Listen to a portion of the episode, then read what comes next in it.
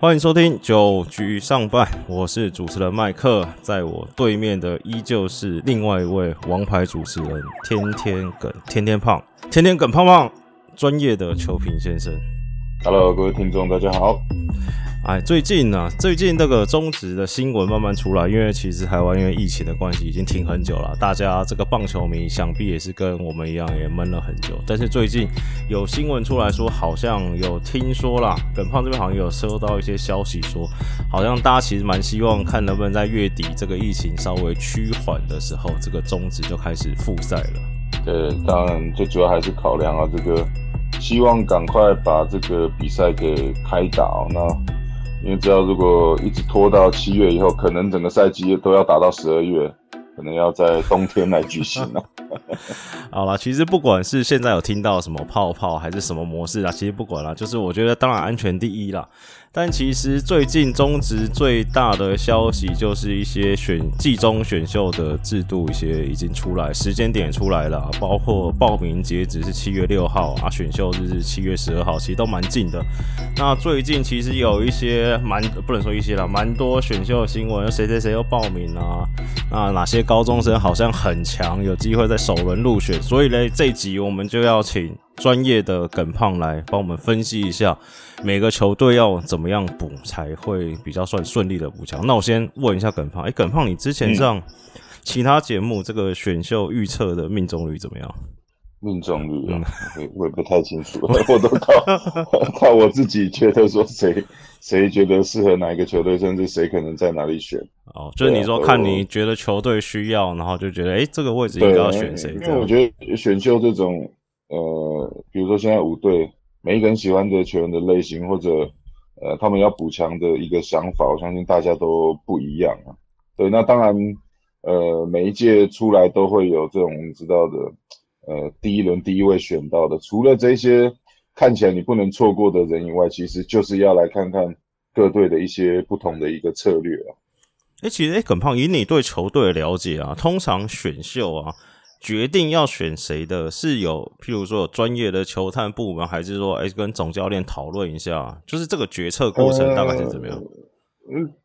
在以往可能十年前，在我们那个时代，大概就是可能总教练嗯呃来做决定，说，哎、我们现在一军缺缺什么样的人选，那选进来可以马上用，甚至在更早之前，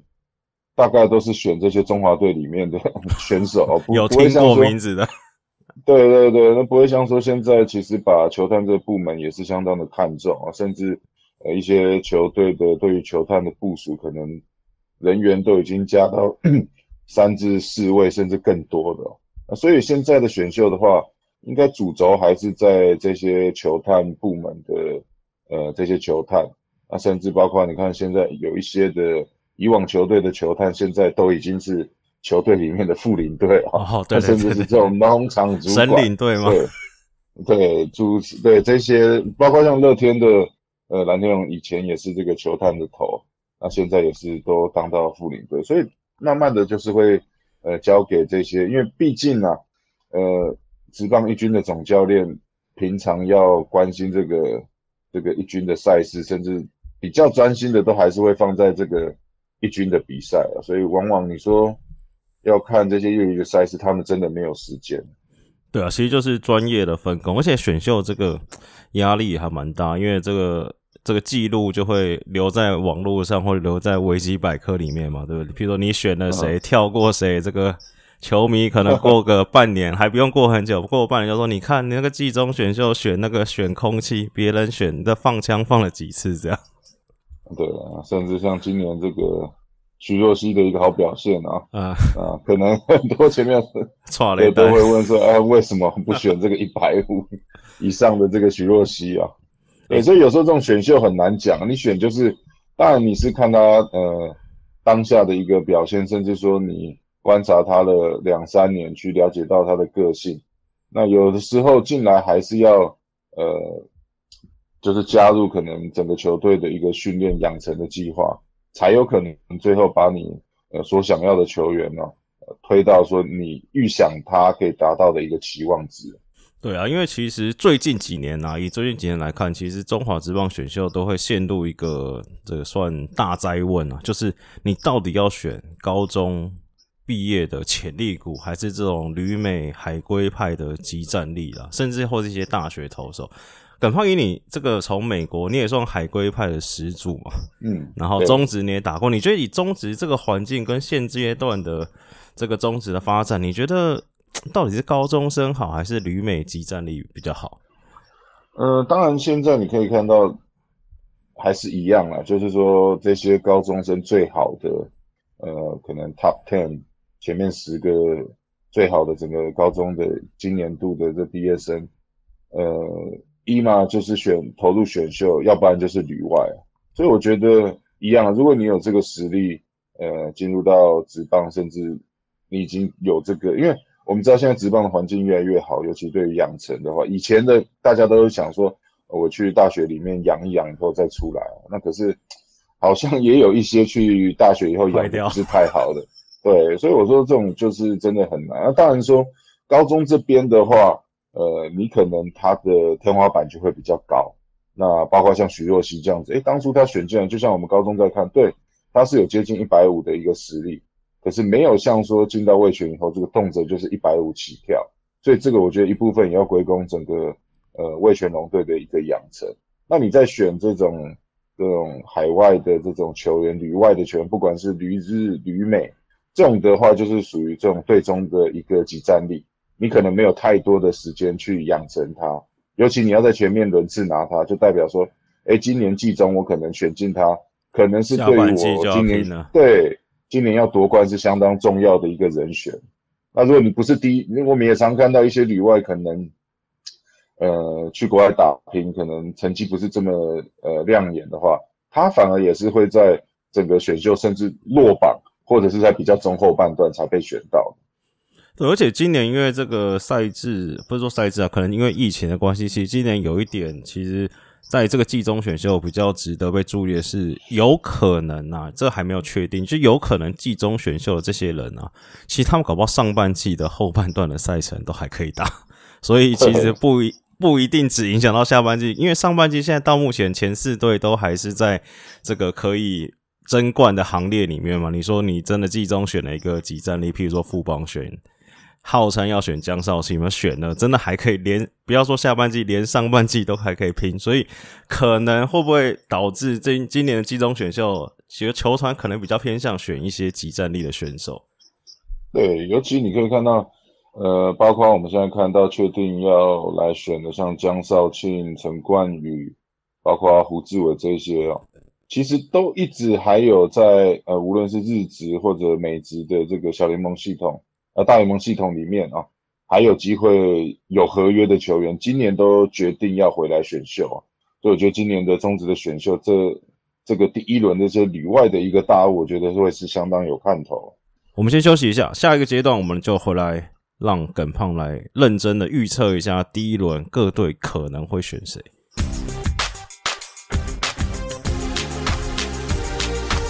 欢迎回来九局上半。呃，接着上一段聊的，这次我们就直接进入主题了，就来聊选秀第一轮。其实这第一轮，哎，耿胖，我们今年预测命中率应该会算比较高，会算偏高了。因为全部人大概都是这样子的预测，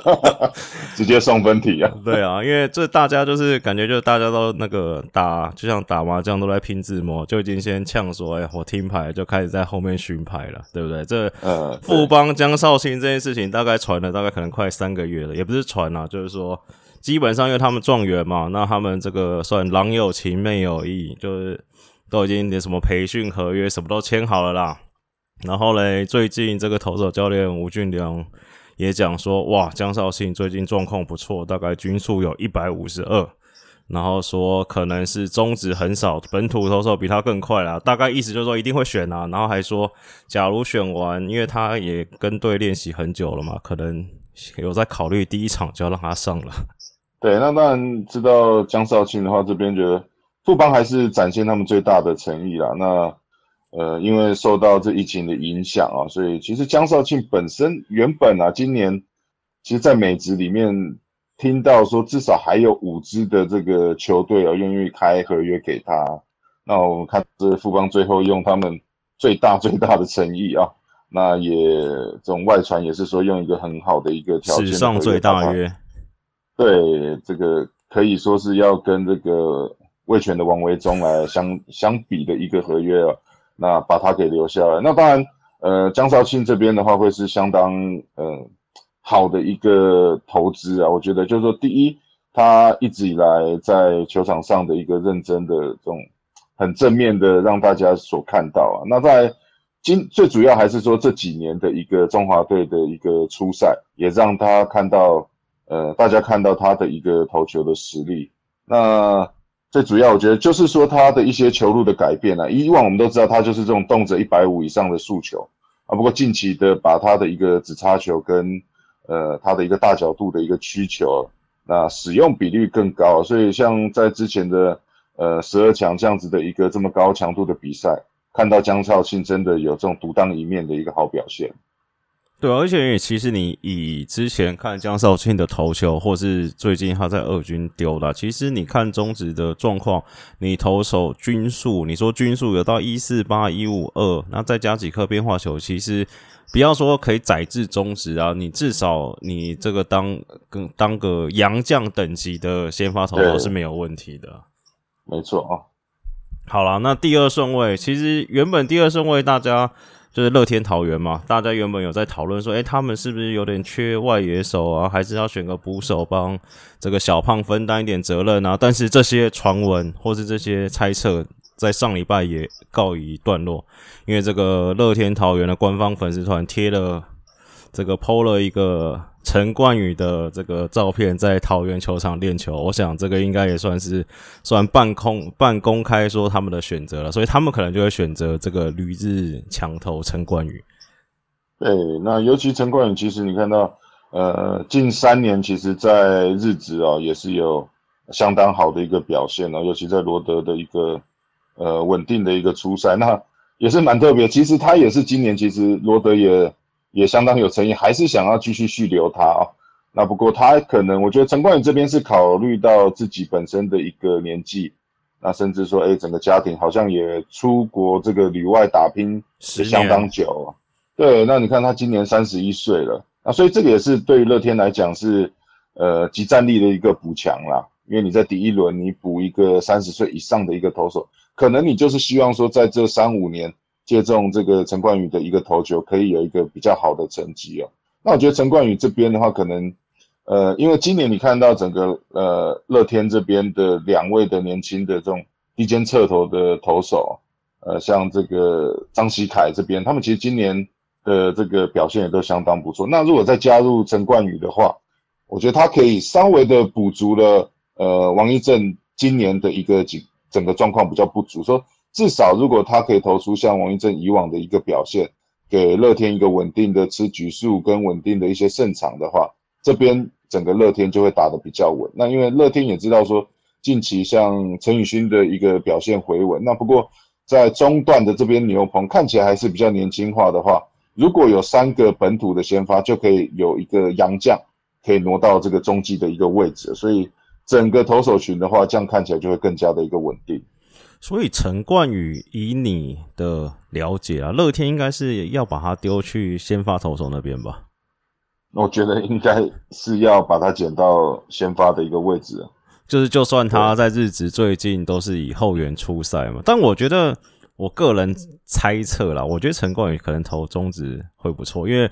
中指打者不知道为什么，就陈冠宇这种，我们可能每看美职会说叫做软左嘛，就是其实球速也不是很快，然后靠一些控球、进内角度跟变化球的主要类型，其实投中指其实好像成绩都还是相当的不错。对啊，就是说稳稳的投啦，因为你看他第一，你讲他有一个好的控球嘛，那其实他的一直进雷点都是他的一个优势。那无论是他的二缝线、他的变速球，甚至大角度的曲球，甚至你看到他在呃球场上的一个投球的一个态度，我觉得都是值得让人家期待。当然你说呃，因为以往毕竟他先发的机会不多，那在这边你也不会勉强他说要投吃个七八局。我觉得如果可以有一个五局六局的一个稳定的一个先发的话，我觉得这边就可以帮助乐天蛮多的一个忙。所以基本上可以对大家对陈冠宇这个算正常的期待，应该就是可能是第二个结节嘛，对不对？对对，我觉得啦，对，就是说希望可以补足这个先发里面至少有一个这个本土的左投的一个位置，对，就是补足王一正这边可能今年呃受到一些伤势的影响，成绩没有像呃前几年这么样来的好。好。那接下来第三顺位是这个中信兄弟了。那这个外最近的新闻传出来说，可能这个祝总想要选这个也是板神体系出来的，也是算左投了，年轻左投吕彦青。对，那吕彦青这边的话，就会是一个比较长的布局。那因为吕彦青毕竟他也才二十五岁的一个年纪，那。大家可能对他稍微比较陌生一点呢，就是说大学诶读了一年以后，呃一两年以后就去挑战这个日本职棒。那当然在日本职棒几乎就是都在二军的一个初赛，呃可能大家也不知道诶他到底呃能力到哪里。不过这一次回来中职的一个呃在疫情之前的一个二军的赛事，他是有一个记录，就是连续呃二十二局没有失掉任何的一个自责分哦。那也让人家突然看到诶。李苑清好像整个投球，无论是他的球速，他的一个变速球，好像是有一个可可以呃比较长的一个培育的一个计划啊。再加上说，整个中信兄弟目前的左投是呃比较欠缺的。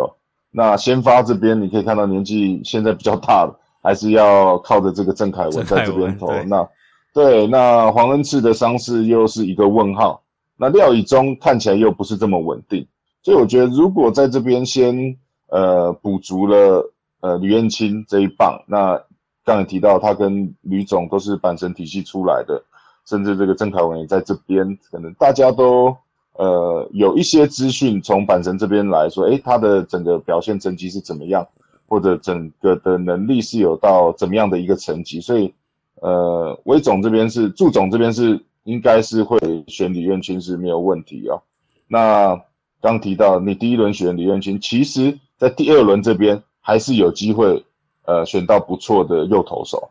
哎，所以照你这样看，李彦清，呃，基本上应该是要算潜力股呢，还是算集战力啊？呃，我觉得他可以说是潜力股。那当然，你要用它的话，我觉得比较安全的会是先从牛棚开始，然后再慢慢的去。呃，建立他的一个投球的局数，因为其实，呃，这前刚刚聊的这前三顺位啊，其实这个新闻都已经算报道了蛮多的，就基本上不太会动啊。就是当然也不排除，就是有谁就是对不对？呃，不要说耍表啦，就是突然回心转意，譬如说，哎，这个乐天。那个龙猫突然觉得说：“哎，我们来选选李彦青来蓝湖别人一下。”但基本上应该不太会发生这种状况了，所以前三队应该就差不多。我相信这些现在这样新闻出来，应该已经都进入谈约的一个阶段了。就是说，一选秀之之后的那一天，可能就要拿出来做使用了。对，好了，那接下来这个。接下来这个球队啊，就是看耿胖的实力了。就是统一是目目前唯一第一轮还是个迷的球队，就是不要说迷，就是这个他们的这个领队苏苏泰安嘛，对不对？嗯，他们领队说，他们这个尊重选秀的精神，绝对不事先跟选秀球员接触了。那也是目前唯一首轮到第四顺位，就是他们也还没说他们会选谁。那现在台面上的选择，或者说这个爆派的人选，可能就是一些旅美的选手胡志伟、真人和或一些高中生啊。那耿胖，你来预测一下，同一次会做出什么样的选择？呃，因为以胡，比如说，我觉得应该就是胡志伟跟这个曾仁和这边两个取一啦。那当然，胡志伟这边看起来是比较确定会投入整个中职的一个选秀。那曾仁和这边可能还让自己有一点点的期待，还看看是不是有旅外的一个机会。所以这个也最终的牵涉到说曾仁和有没有要加入这个选秀。不过 你整个成绩的话，看起来是胡志伟今年在。呃，中华职棒的二军的十一场三十八局里面哦，三胜一败，只有零点七的一个防御率，整个成绩看起来是比曾仁和稍微亮眼一些，所以我对那再加上胡志伟，其实他在球场上的一个呃投球的态度，甚至说他的一个自主的一个训练的呃这种积极度，其实都是呃蛮特别的一个选手啊。那也一样啊，在十二强，其实你有看到他投球的一个好表现。那所以我觉得统一狮队应该蛮有机会会在这边，呃，选胡志伟，因为毕竟他也是说一进来马上的一个呃集战力可以投先发的一个位置哦。那再加上统一，其实你看到古林瑞阳呃近期的一个好表现以后，那呃江承彦其实慢慢的也比较稳定。那如果再加入一个胡志伟这样的话，我觉得。三个的先发呃投手这样子的一个轮替，我觉得对丙总来讲会用起来会就会相当的顺手啊，对啊，因为其实胡志伟以以往他在这个美国打拼的经历来看，其实他基本上已经算是拼到大联盟边边的啦，就是随时会上去的那种。那真的和可能因为一些伤势的问题，可能比较等于卡，可能卡在二三 A 这样子了。那所以你预测统一选胡志伟的话？那接下来魏权真的会如大家所预料，因为可能大家觉得魏权的捕手战力比较薄弱啊，所以现在呼声最高的好像是这个吉利吉捞拱冠。对啊，我觉得应该就是你刚刚说那位吉利吉捞啊，后面我就记不住了。朱立人 就是朱立人啊，对 对，因为第一啊，呃，院长总监对呃朱立人来讲是相当的熟悉啊。毕竟这个院长总监以往也曾经在这个印第安人的一个体系，呃，培训过，那也是印第安人队的这个教练，所以他对朱立人的一个了解，再加上整个魏全龙对对于整个捕手的一个呃比较欠缺的一个这种有经验的一个捕手啊，那朱立人在小联盟相当长的一段时间，那也在很多的这种大联盟春训，你有看到他上场的一个表现。那我觉得棒子这个会是呃朱立人相当大的一个优势哦。那你看到除了捕手以外，一三垒他也有这边做一个尝试，所以我觉得朱立人这边会对于院长总教练会是相当灵活的一步棋啊。那因为再加上他有一个呃比较好有 power 的一个球棒，也是近期可以看到魏权比较呃缺的一个呃攻击的一个能力，所以补进一个朱立人，感觉一次满足这个院长总监两很多个愿望。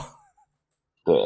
哎，刚刚忘记问了，那个，那你觉得胡志伟在中华职棒的成绩大概会投出像比较类似什么投手的状况？比较类似，我觉得他就会应该很稳定啊。如果统一师的话，我觉得有机会跟嘟嘟潘威伦来来做同一个呃投球的一个成绩的那个评比啊。对，哦，那那这个也算不错了。对啊，他他他的确是一个不错的投手。那因为他也曾经在应该去年有加入过我们教师队啊。那因为疫情的影响，嗯，所以最终也没有太多的出赛。那时候其实对于他的，因为他你看到他这个曾经在未来之星的这个明星赛里面出赛过，对，也最快也来到九十七迈。那他的一个二锋线跟变速球一直以来都是他相当好的一个武器。那控球也是算是精准啊。那唯一可能，呃，就是说，希望他在这 out pitch 里面稍微增加有一点深度的一个变化球，因为他都是跑比较横向的变化球，嗯，所以一直以来挥空率比较低。那他会比较属于这种，呃，滚地球类型的。那不过如果他可以在，呃，我们刚刚讲的，无论是他这个滑球或曲球，呃，再稍微增加一些的话，我觉得他的三振率如果再提高的话，整个成绩会相当的亮眼。那那主理人呢？你说这个强打捕手，所以他的天花板算是林红玉吗？林红玉比较像，可能像统一师的那个捕手林，对林黛安这样的类型，甚至可能 power 再比他更好一些。对，所以他可能棒子还没有到小胖这种，因为林小胖是除了小胖不止粗啊，粗又稳定，粗又稳定，对。他他又是不同 label 的一个打者，那当然第一个朱立伦 power 是没有问题，那他面对到整个中职的投手跟美职的形态又不太一样，那他有没有办法来适应？那甚至打出一个比较稳定的成绩？对，好，我们休息一下，下一段节目我们就来聊第二轮的选秀，大家该选谁？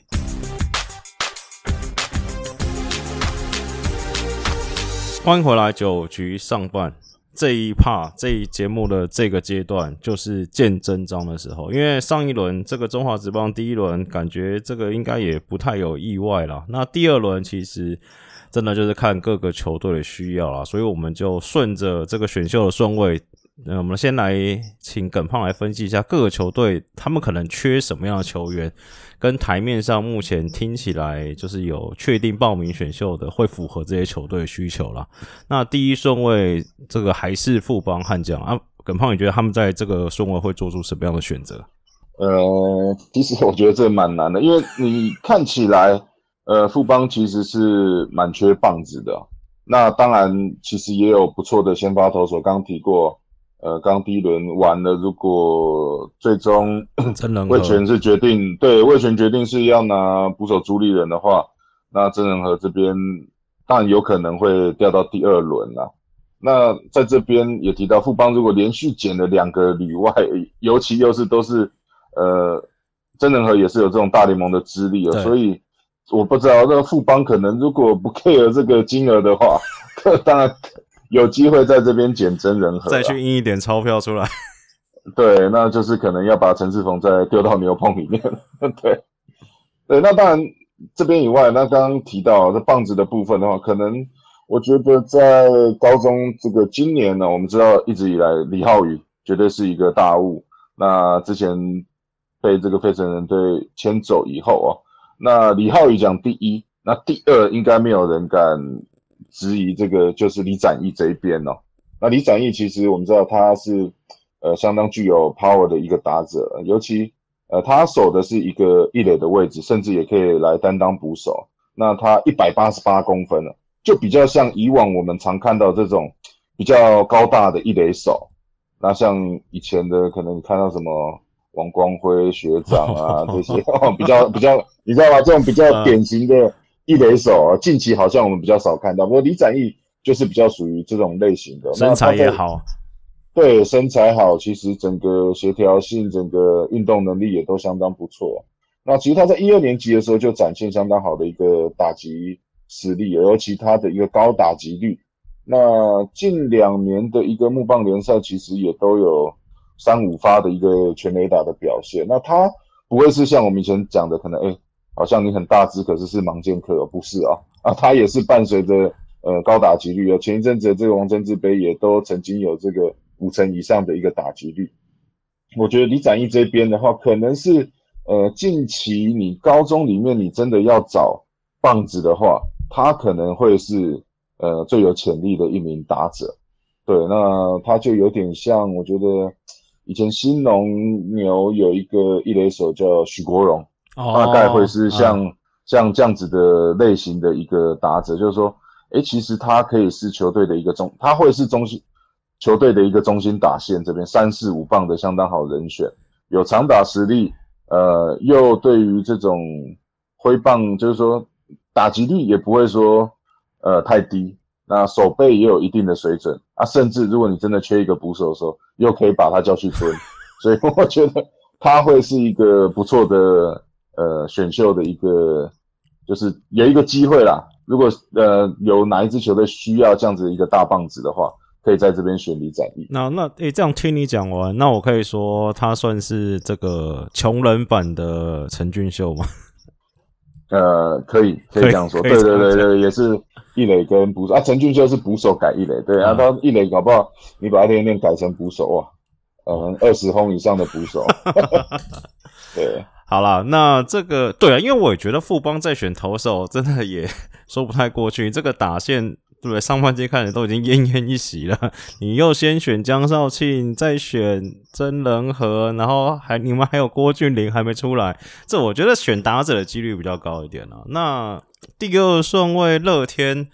乐天感觉好像乐天也蛮妙，就是感觉什么都缺，又好像什么都不缺的感觉。对，那可能近期看来，呃，我觉得乐天这边捕手或者是外野慢慢的这个年龄层是不断的往上攀升啊。对，那当然小胖，我觉得每次看他比赛真的也是蛮辛苦的，所以你要一直叫他这样蹲下去，我觉得可能顶多再蹲个一两年，也是要世代交替啊。那当然廖健富近期感觉上好像他在蹲捕的时候，多多少少都会去影响到他的一个呃打击。对，所以当然今年看到呃比较呃成熟的高中捕手，大概有看到像呃张翔啊，像毛英杰这边。那不过我个人是呃比较我看张翔看的比较多啦，因为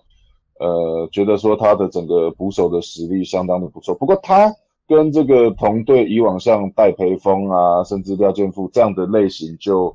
比较不太一样，因为像戴培峰跟廖健富以往在这种前段轮次，对，最主要是选他的棒子。那张翔比较属于这种，我觉得他算是高中有这种顶级防守能力的一个捕手，那相对的也给投手的相当好的一个安定感，就说他无论是在接球、挡球这两方面，其实让投手是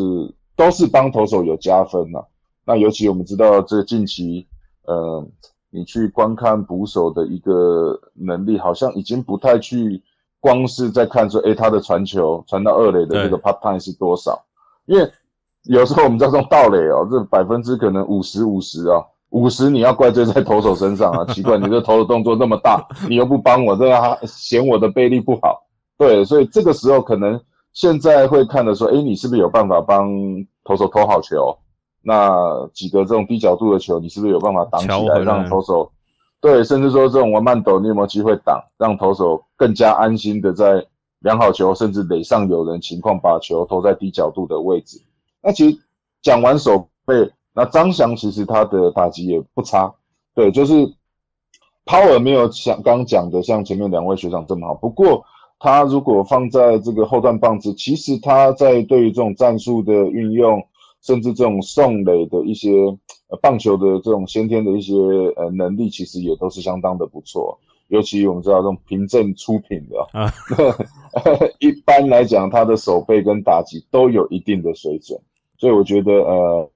他就是属于这种接球、挡球、好配球，然后高战术执行能力的一个捕手。那当然，如果你有一个比较好的打击的捕手，在可能比赛的一开始。那比赛中后半段，你可能需要一个守备能力强的捕手，呃，张翔这边会是一个很好的考量。哎，那你觉得以你这样看呢？就是看起来张翔这个防守在中职应该是没什么问题嘛？那他在棒子在中职可能可以打到，譬如说两成五、两成六吗？我觉得大概应该可以打个两成五没有问题啊。嗯，对，因为现在打击率其实，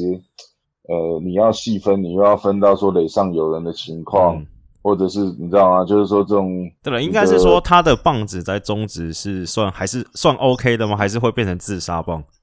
嗯，我觉得算是 OK 的，算 OK 就可以用这样子。对对对，好了，那第三顺位这个你的前东家中信兄弟，你觉得他们要可能会补谁呢？我觉得呃一样啊，这边的话，我觉得中信你看起来。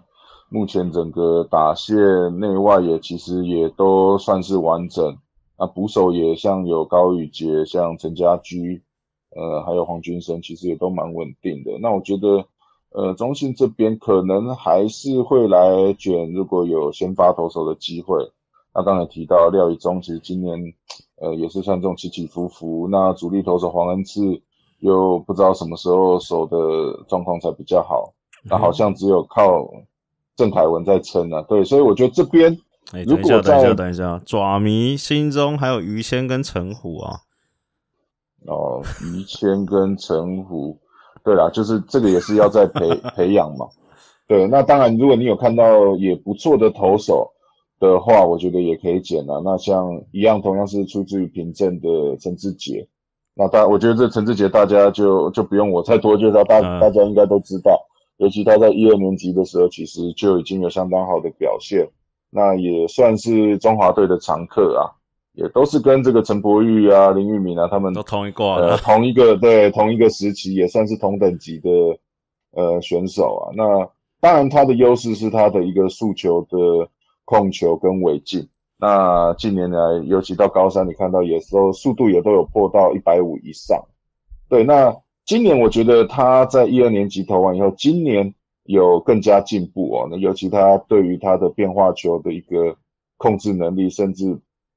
呃变化球种，今年把他的曲球跟变速球呃更加的精进，那甚至可以拿来对应呃打击区两边的一个打者。那陈志杰以往就是说，哎，好像速球不错，不过。最后的这个 out pitch 迟迟出不来，那今年我觉得就是这两颗球有他有拿出来做更多的一个 out pitch 啊。那在先前一样王贞治杯里面六局十 K，也可以算是说近期有呃看到呃他算也算是投出了一个代表作了。那当然陈志杰的话，感觉上天花板就稍微比较呃近一点点。那因为本身他的实力已经展现出来了嘛，一百五有两种以上可以拿来三振打者，你不可能期待说 我要把它投到一百六。嗯，对。那当然说，虽然说你说他天花板可能空间不太大，不过他本身的呃投球的能力，甚至技巧，甚至投球的成熟度，甚至整个完整度已经是相当高了。所以我觉得他会有一点像是呃。包含像也是出自于平正跟古林啊，呃许若曦啊，可能丢到二军丢一下下，诶，他的整个感觉没有差太多，没有说进到中职好像适应不良，我觉得马上就可以，其实可能练个一年多两年就有机会上一军了。那尤其他的一个投球的控球啊，整个成熟度。其实你排在杨将后面当个四五号，我觉得对于各队来讲会是相当安心，因为他可以吃局数了。对，那身体的状况也是相当的稳定。对，如果中信这边有机会拿到他的话，觉得对于整个先发的深度来讲，会是相当不错的一个布局。哎，但你觉得中信会拼高中生，还是先选真人和比较保险啊？嗯，当然，以中信的话，我觉得如果有看到真人和，嗯，他们可能会先拿真人，因为我我讲完，你中信是有机会拼今年的亚军。球队，对，有对对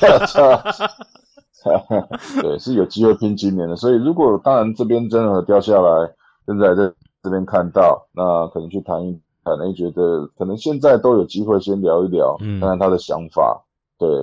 那如果我觉得他进来就会是相对的稳定，因为刚你提到的于谦，呃，甚至陈虎，好像今年上来尝试过以后，呃的一个对于助为助总教练的一个安定感，并没有这么高。对，就感觉还要再养一阵子，就于谦跟陈虎。对啊，嗯，是。所以，哎，好，那那下一个顺位可能是同一师啊。那你觉得同一师还会再补投手吗？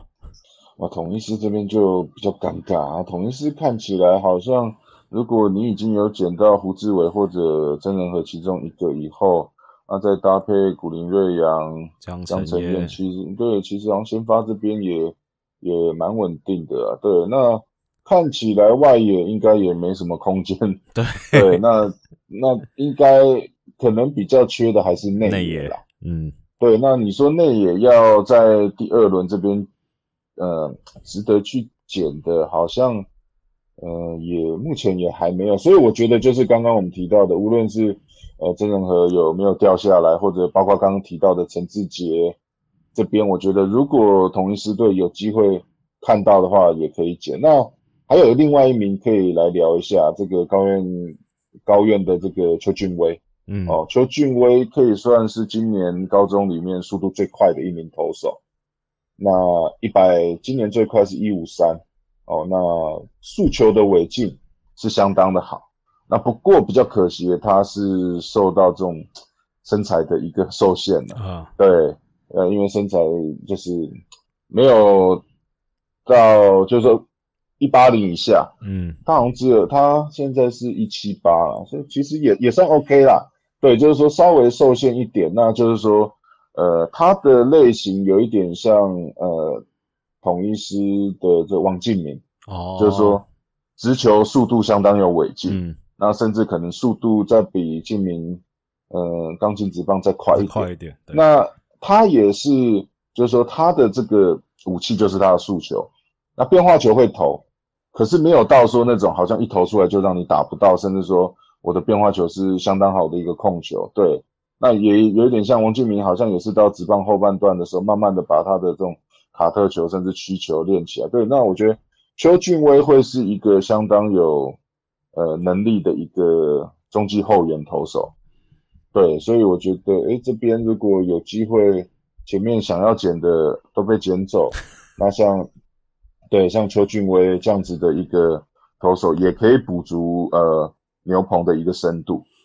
对，因为其实照你刚刚这样子聊下来的感觉是。哎，其实第二轮其实包括第二轮最后顺位的这个魏全龙啊。其实，假如你真的内野手或野手补不到人的话，你真的往上看，你要这个累积天分的话，其实你刚才提到的这个凭证的陈志杰跟邱俊伟，其实看起来都还是还不错的选择了。对啊，这也这两位也都算是呃高中目前数一数二最顶级的两名投手。对好，哎，那耿胖，那除了这这个陈志杰跟邱俊威之外啊，这个野手真的这届都没有什么其他值得注意的人了吗？呃，对，那当然刚提到乐天这边其实也有一些空间，除了捕手以外，外野其实也有一些空间来捡啊。那因为我们知道詹志尧的呃年纪也慢慢大了嘛，杨大哥，其实。对这边，哎呀，对，还有像杨耀勋，那这边其实凭证有一个呃外野手，呃张佑军，那他的评价就跟詹志尧几乎是，呃可以说是像有点像我高中时期看到的詹志尧，长得帅，对他，他就是投跑手都相当平均的，三拍子，对打者有速度，然后又有很好的 contact。那手背又是手中外野，那刚提到最重要的，他跟詹志尧一样，长得相当的帅。对，所以这个买来直接卖，呃，这个选来直接拿来卖商品，这个来做吸票机啊。对，那当然，呃，可能唯一不足的是近期我们知道外野来讲的话，棒子都要够粗啊。对，这一点可能就是张佑军要在加强的地方。那不过刚提到的。这个打跑手再加上帅，已经有四项的特点，我觉得应该对听起来蛮值得选的。我觉得，对，我觉得这个是各队可以考虑的一个。如果要增加球迷，要增加整个球队的颜值的深度，是可以值得考虑的。好了，那个我们今天聊完这个选秀前两轮啊，那个我们之前私下聊的时候，好像有聊到耿胖觉得今年选秀有一个可能是不是不会选的太深啊？就是轮数上，呃，对我，因为我觉得就像你前三年，其实这些大物啊，什么徐若曦啊、林子豪啊这些，其实高中该爆出来的都已经呃出来选秀了。那再加上今年其实。呃，还有几个大物，像林玉敏啊、潘文辉啊，我还在等。包括像对，包括像这个呃，林口体大的这个中城重豪啊，这些几个好手，其实目前看起来好像还没有考虑要投入这个职棒的选秀。那种种原因，再加上就是说，今年感觉起来好像整个除了里外这些以后。这个深度好像没有这么深，对，所以今年可能大家选个五六七轮，可能就会收手了，不会像这以往选到十几轮。那因为毕竟你的原先里面的球员都还没有淘汰掉的话，这样是已经开始，尤其你捡这些高中生，你可能至少都要给他给他一个三五年的时间，那也有一点这种形成这种塞车的景象。嗯，对。好了，那今天我们聊完了中职的选秀，那其实接下来我们还是会陆续的关切中职的一些状况跟新闻啊，也希望中华职棒能赶快开始复赛啦。那今天也非常感谢耿胖来分享了他的预测，我们过一阵子再来看看他的这个命中率到底怎么样。那今天节目也到这边，感谢大家收听，我是麦克，大家拜拜，拜拜。